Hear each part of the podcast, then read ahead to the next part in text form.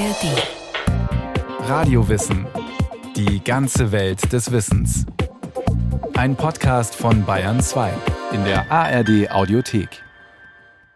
Reichsstadt, Handelsmacht, Weltstadt. Im 16. Jahrhundert war Augsburg ein politisches, wirtschaftliches und geistliches Zentrum des Alten Reiches. In Augsburg fanden bedeutende Reichstage statt. Augsburger Bankiers finanzierten die Habsburger Kaiser. Der Frühkapitalismus machte die Fugger steinreich und mächtig. Aber mit dem Dreißigjährigen Krieg kam der Abstieg und Augsburg musste sich neu erfinden. Wir sind hier in der Nähe des Staatstheaters von Augsburg. An einer vielbefahrenen, mehrspurigen Straßenkreuzung. Wo früher sich das sogenannte Alte Einlass befand. Der Alte Einlass war ein angebliches Nachttor, 1514 gebaut. Eine Porta Nocturna, ein Tor gebaut vor allem für einen Mann, der sich gerne in Augsburg aufhielt. Und was eben dem König und Kaiser Maximilian I. erlaubte, bei Tag und vor allen Dingen bei Nachtszeit die Stadt zu betreten. Christoph Paulus ist Augsburger und Historiker am Haus der bayerischen Geschichte. Und Maximilian hatte sozusagen, wann immer es ihm beliebte, die Möglichkeit, sein geliebtes Augsburg zu betreten. Der Habsburger Maximilian, deutscher König und Kaiser des Heiligen Römischen Reiches, ist oft in Augsburg. Denn im späten 15. und frühen 16. Jahrhundert ist die Stadt am Lech nicht nur eine der größten Städte des Reichs, sondern auch Handels- und Finanzzentrum mit einem immensen wirtschaftlichen Potenzial. Die superreichen Kaufmannsdynastien der Welser und vor allem der Fugger gewähren dem Kaiser Kredite, die der dringend braucht. Die Reichsstädte, das waren die Melkkühe für die Kaiser, sagt Christoph Paulus. Sie waren ja eigentlich immer notorisch klamm und ein sicherer Geldgeber, der auch nicht auskonnte, waren die Reichsstädte. Man zahlte einfach. Das war bei den Fürsten nicht immer der Fall. Und auf sowas rekrutierte Maximilian aber auch andere Könige vor und nach ihm. Als Reichsstadt ist Augsburg im Grunde ein eigener Staat. Mit einer eigenen Gesetzgebung, einer eigenen Verwaltung, einer eigenen Währung wie dem Augsburger Pfennig. Unterworfen sind die Augsburger keinem der Fürsten im Reich, sondern nur dem Kaiser selbst. Der Rat der Stadt, in dem die alten patrizischen Familien das Sagen haben, bestimmt über die Geschicke der Stadt. Aber zur Reichsstadt wird man nicht von einem Tag auf den anderen. In Augsburg ist das ein Prozess, der sich über mehrere Jahrzehnte, wenn nicht sogar Jahrhunderte hinzieht, Augsburg war zunächst eine Bischofsstadt. Das heißt, der Bischof war der Herr von Augsburg. Dann folgt eine kurze Phase der Königsstadt im 13. Jahrhundert und dann gibt es einen langgestreckten Prozess der Emanzipation in Richtung Reichsfreiheit. Nach der Antike ist vom einstigen Augusta Vindelikum der römischen Provinzhauptstadt, die 15 vor Christus am Zusammenfluss von Wertach und Lech entstanden ist, wenig übrig. Aber schon im 6. Jahrhundert gibt es dort wieder eine Siedlung. In der Zeit Kaiser Ottos I. im 10. Jahrhundert steht sie unter der Herrschaft des Bischofs Ulrich. Er unterstützt König Otto 955 gegen die Ungarn in der Schlacht auf dem Lechfeld. Zusammen mit Afra, einer angeblichen Märtyrerin der Römerzeit, wird er zum Stadtheiligen. Heute ist die Basilika St. Ulrich und Afra die zweitgrößte Kirche, neben dem Hohen Dom, der Bischofskirche. Der nächste Schritt zur Selbstständigkeit ist das Stadtrecht, verliehen von Friedrich I. Barbarossa im Jahr 1156. Es verringert die Macht des Bischofs erheblich und gibt der Bürgerschaft mehr Einfluss. Münz- und Zollrechte, die Verfügung über die Stadttore, immer souveräner wird die Stadt gegenüber dem Bischof. 1276 schließlich gewährt Rudolf von Habsburg den Augsburgern das Recht auf eine eigene Satzung. Der Rat der Stadt ist nun das wichtigste Organ. Seit dem 13. Jahrhundert gibt es in der Stadt auch eine jüdische Gemeinde. Das belegt eine Urkunde, die den Bau eines jüdischen Badhauses erlaubt. Der Stadtrat begründet das mit den Worten Damit sie uns in unseren Bädern nicht stören. Um sich vor Gewalt und Verfolgung zu schützen, verpflichten sich die Augsburger Juden auch zur Finanzierung eines Teils der Stadtmauer. Diese finanziell starke Position bewahrt sie aber auf Dauer nicht vor Repressalien. Es gibt Ausschreitungen gegenüber den Juden innerhalb dieses Zeitraums. Manche Augsburger Bürger und auch der Bischof ergreifen die Gelegenheit, beim Schopfe sich ohne Skrupel ihrer Schulden zu entledigen. Und 1438 kommt es dann zu einem Ratsbeschluss, dass die Juden in Augsburg zwei Jahre Zeit haben, um die Stadt zu verlassen. Und 1440 müssen sie dann tatsächlich die Stadt verlassen. Im 14. Jahrhundert wächst dem mächtigen Rat der Stadt Konkurrenz. Im Jahr 1368 begehren die Handwerker auf. In der sogenannten Zunftrevolution fordern sie, allen voran die Weber, Mitbestimmung an der Seite der alten Geschlechter im Rat. Allerdings spricht man heute nicht mehr wirklich von Zunftrevolution, weil es nicht die kleinen Handwerker gewesen sind, die hier revoltieren, sondern eben eine sehr agile, sehr dynamische, aufstrebende Kaufmannschaft. Und es führt letztlich auch zur Aufnahme in den Rat dieser vermeintlichen Parvenus aus dem Weberhandwerk, wenn man aus der Sicht der alten Geschlechter wie der Gossenbrot oder der, äh, der Welser auch argumentieren würde. Aus der Mitte dieser Emporkömmlinge gehen später auch die Fugger hervor. Der Status als Reichsstadt bedeutet auch, dass der Kaiser von Zeit zu Zeit einen Reichstag innerhalb der Stadtmauern einberuft. Ein echtes Großereignis. Und ein teures, sagt der Historiker Christoph Paulus vom Haus der Bayerischen Geschichte. Von 35 Reichstagen des 16. Jahrhunderts finden zwölf in Augsburg statt. Augsburg verfügte ganz offensichtlich über die wirtschaftlichen und die logistischen Möglichkeiten, über Tage, über Wochen den König Kaiser und andere Große, die dieser magnetisch hinter sich herzog, über einen längeren Zeitraum zu bewirten, unterzubringen, weil die kommen ja nicht allein. Je größer der Große, desto größer äh, das Gefolge, das der Große hinter sich herzieht. Und die müssen ja irgendwo untergebracht werden, die Pferde müssen irgendwie versorgt werden und so weiter. Und diese Infrastruktur hat Augsburg ganz offensichtlich. Was haben Stadt und Bürgerschaft von so einem kostspieligen Spektakel? Die Kaufmannschaft kann Geschäftskontakte knüpfen, neue Absatzmärkte schaffen. Dafür muss die Stadt aber erst einmal in Vorleistung gehen und den Reichstag finanzieren. In der Summe aber scheinen die Vorteile die Nachteile zu überwiegen. Immerhin ist Augsburg für die Zeit des Reichstags auch so etwas wie die Hauptstadt des ganzen Reichs. Und Augsburg ist eine Stadt des Übergangs, vom Mittelalter in die Neuzeit. Durch die engen Handelsbeziehungen mit den italienischen Stadtstaaten, mit Florenz und Venedig, kommt die Renaissance an den Lech. Und mit ihr ein neues Verständnis von Geld und Handel. Der Frühkapitalismus. Ich weiß nicht, ob wir in den Damenhof kommen. Es sind ja mehrere Höfe, darunter der Damenhof und der sogenannte Serenadenhof mit den Badstuben. Am Weinmarkt, direkt an der zentralen Maximiliansstraße, liegt der Palast der Fugger. Eingereiht in die strenge Zeile der Bürgerhäuser, aber mit auffallend geschmückter Fassade. Ein auch dem Vorbild der italienischen Stadtpalazzi äh, verpflichteter Bau, der eigentlich aus mehreren Bauten besteht. Das sieht man draußen an der Außenfassade, wie eben die Fensterachsen über mehrere Stufen laufen. Die aus mehreren Bauten bestehende Renaissanceanlage ist die Zentrale eines Firmenimperiums, das im 16. Jahrhundert seinesgleichen sucht. Es ist die Geschichte eines beispiellosen sozialen Aufstiegs. Und im Zentrum steht ein Mann, Jakob Fugger genannt der Reiche.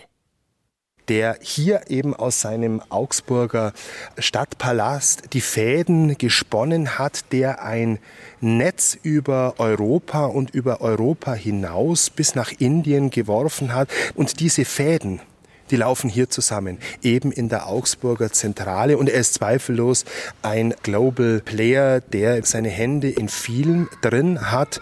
Und die Habsburger, notorisch klamm, greifen immer wieder auf die Finanzmittel der Fugger zurück, die natürlich sich das Ganze honorieren lassen. Während sein Großvater noch Weber gewesen ist, hat der Enkel Jakob das Kaufmannswesen in Venedig kennengelernt und schickt nun von Augsburg aus die Waren in die Welt. Als Gegenleistung für finanzielle Zuwendungen und Kredite an das Reich gewährt der Kaiser ihm die Regalien, Verfügungsrechte über Bergwerke, zum Beispiel in ungarischen Kupferminen.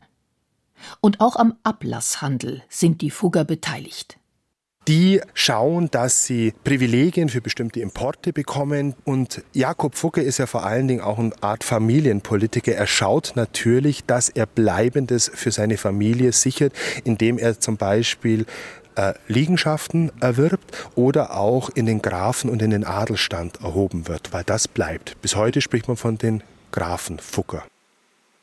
Auf dem Zenit seiner Macht steht Jakob Fugger im Jahr 1519. In diesem Jahr wird der spanische Habsburger Karl V. zum Kaiser gewählt. Und im ganzen Reich weiß man, wer diese Wahl ermöglicht hat. Durch rund 540.000 Gulden an Wahlgeldern für die Kurfürsten. Was heute Bestechung wäre, war damals legitimer Lobbyismus. Als früher Kapitalist denkt Jakob Fugger modern und strategisch. Im Kern aber ist auch er ein Mensch des Mittelalters, tiefgläubig und besorgt um sein Seelenheil. Mit der Fuggerei, der heute noch bestehenden ältesten Sozialsiedlung der Welt, schafft er nicht nur eine modellhafte Stadt in der Stadt. In ihr spiegelt sich das Verständnis Fuggers vom Dies und Jenseits wider. Die Bewohner müssen einen symbolischen Gulden im Jahr an Miete zahlen. Sie sind also keine Bittsteller.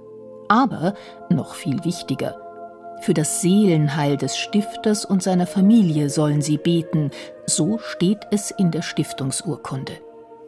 Es soll jeder Mensch, ob jung oder alt, so es vermag, ein Paternoster, Ave Maria und ein Glauben alle Tag sprechen, für die Fundatores, dero Eltern, Brüder und andere Geschwister und Nachkommen, seine täglichen Gebete für das Wohl der edlen Fuggerschen Familie zu Gott richten.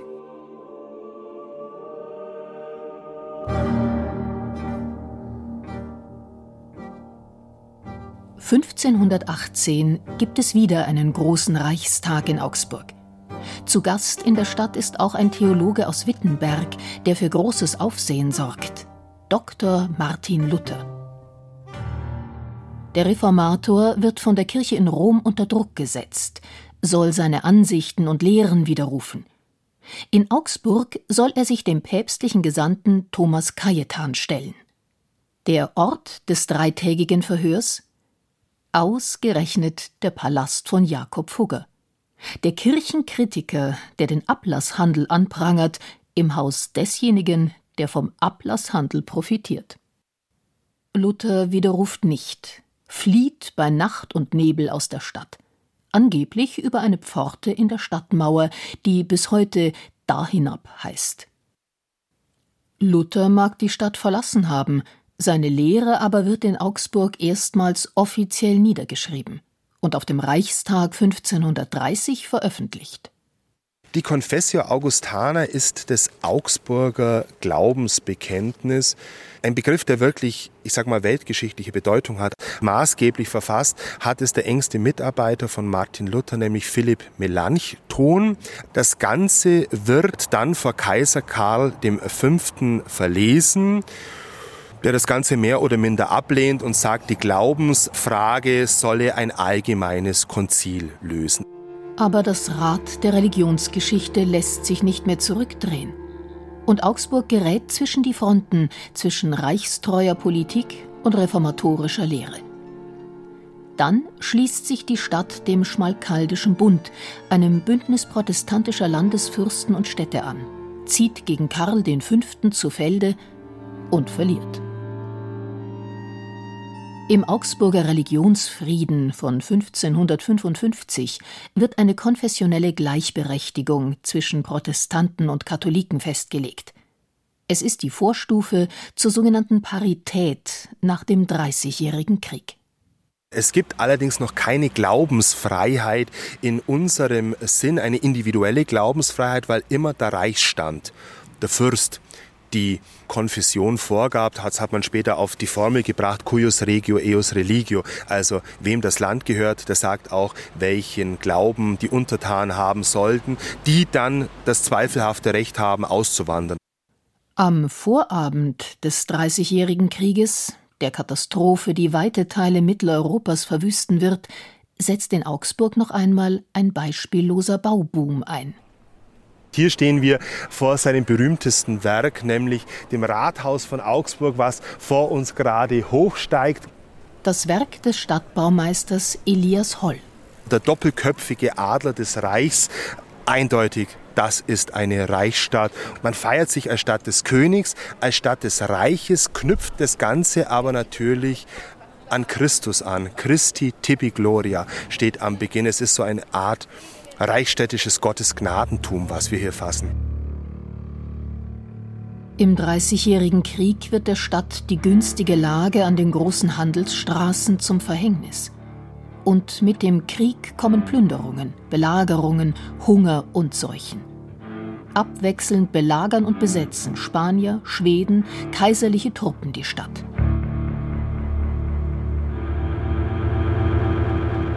Also es ist eine Sandsteinfigur, die aus mehreren Fundstücken zusammengesetzt ist und hier seit ungefähr sieben Jahrzehnten in dieser Turmnische der Stadtbefestigung steht. Christoph Paulus steht vor dem steinernen Mann oder steunernen Mo, wie ihn die Augsburger nennen. Und er ist eine Augsburger Sagengestalt. Es soll den Bäcker Konrad Hacker darstellen, der mit einem Brotleib auf die Zinnen gekraxelt sein soll und den Belagerungstruppen diesen Brotleib gezeigt haben, um zu zeigen, schaut her, ihr könnt uns ewig belagern. Wir haben noch so viel Brot, wir haben noch so viel Mehl in der Stadt, was nicht gestimmt hat. Man hat ihn allerdings, so will es die Erzählung, mit einem Kanonenschuss von den Zinnen heruntergeschossen. Die kaiserlichen Belagerer ziehen ab, aber er bezahlt diese Rettungstat des Gemeinwesens mit seinem Leben. 1618, zu Beginn des Krieges, zählt Augsburg etwa 45.000 Einwohner. 20 Jahre später lebt davon nur noch ein gutes Drittel in der Stadt. Der Augsburger Religionsfriede hielt während des Krieges nicht an. Wechselseitig wurden Katholiken und Protestanten innerhalb der Stadtmauern unterdrückt, je nachdem, wer gerade als Besatzungsmacht herrschte. Wir sind hier an einem besonders äh, schönen Ort auf der rechten Seite die Weiße Kirche, das ist äh, katholisch Heiligkreuz, ein ehemaliges, äußerst wohlhabendes Augustiner Chorherrenstift und direkt auf der anderen Seite so Senffarben Ocker gehalten mit einem kleineren Turm. Das ist evangelisch Heiligkreuz. Und man sieht sehr schön ein Wesen und Strukturmerkmal Augsburgs im Alten Reich, eben die sogenannte Parität. Die Parität, das gleichberechtigte Nebeneinander der Konfessionen, wird im Westfälischen Frieden von 1648 festgelegt. Jedes städtische Amt wird von einem evangelischen und einem katholischen Vertreter bekleidet. Beide Konfessionen, im Krieg verfeindet, leben und beten in Augsburg in direkter Nachbarschaft. Es scheint in Augsburg funktioniert zu haben. Allerdings, die Forschung hat von einer sogenannten unsichtbaren Grenze gesprochen, die zwischen den beiden Konfessionen lief. Und diese unsichtbare Grenze zeigte sich zum Beispiel in einer unterschiedlichen Vornamengebung, in der unterschiedlichen Tracht der katholischen und der evangelischen Augsburger, in der unterschiedlichen Fassadengestaltung.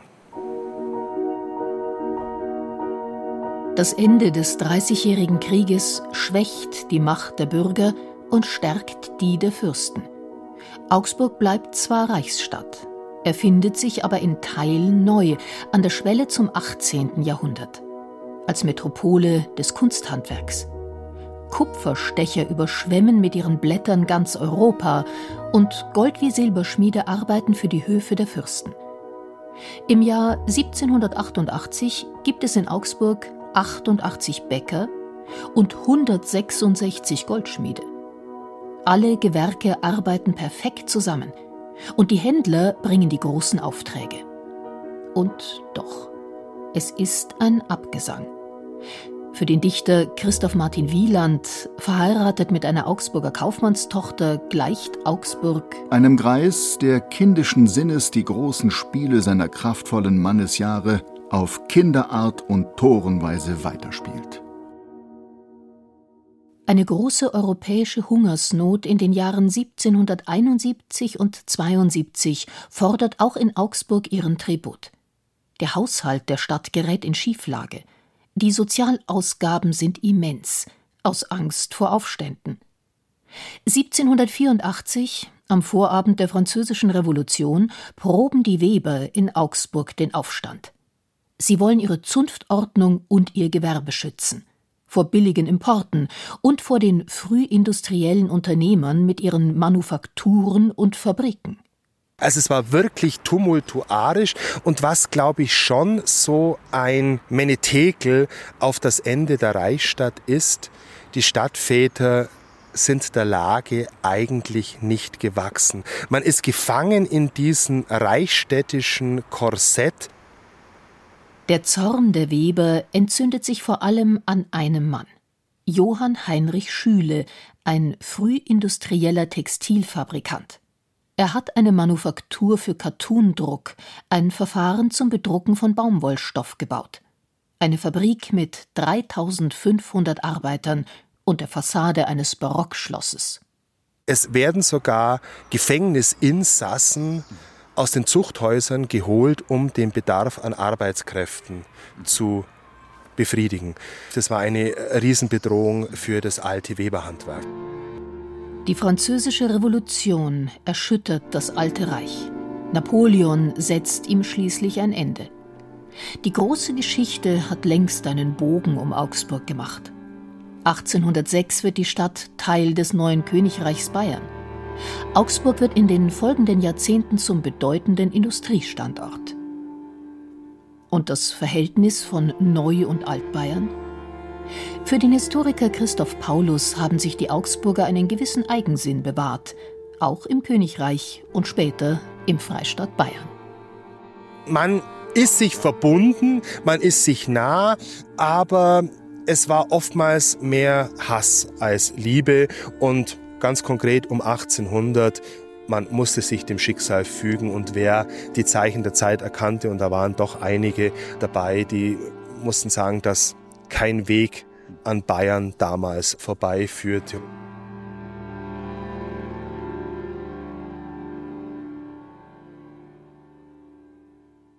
Michael Zametzer hat Aufstieg und Schicksal der alten Reichsstadt beschrieben. Wenn Sie noch mehr über die berühmte Fuggerei hören wollen, empfehlen wir die Radio Wissen Folge Die Fuggerei in Augsburg, die älteste Sozialsiedlung der Welt. Zu finden in der ARD Audiothek und überall, wo es Podcasts gibt. Den Link haben wir auch in die Shownotes gesetzt. Hallo, wir sind Christian Schiffer und Christian Sachsinger und wir machen den Tech-Podcast Umbruch. Wir erklären, was hinter ChatGPT steckt und lassen die KI das Abitur schreiben. ChatGPT hat nicht sehr gut abgeschnitten, also es wäre wohl die Note 5 geworden. Wir zeigen, wie man sein Haus oder seine Wohnung am besten vernetzt. Hey Siri, guten Morgen. Da geht zum Beispiel Kaffeemaschine an, die Rollläden fahren hoch und bestimmtes Licht geht an. Oder was unsere Autos alles über uns wissen. Jede einzelne Komponente im Fahrzeug gibt mir Daten. Wir reden über Blockchain, Bitcoin, Quantencomputing, Virtual Reality. Wir erklären die großen IT-Themen und zwar so, dass alle es verstehen. Chatbot, Stable Diffusion und Computerspiele. Genau, auch Computerspiele. Umbruch gibt's alle zwei Wochen in der ARD Audiothek.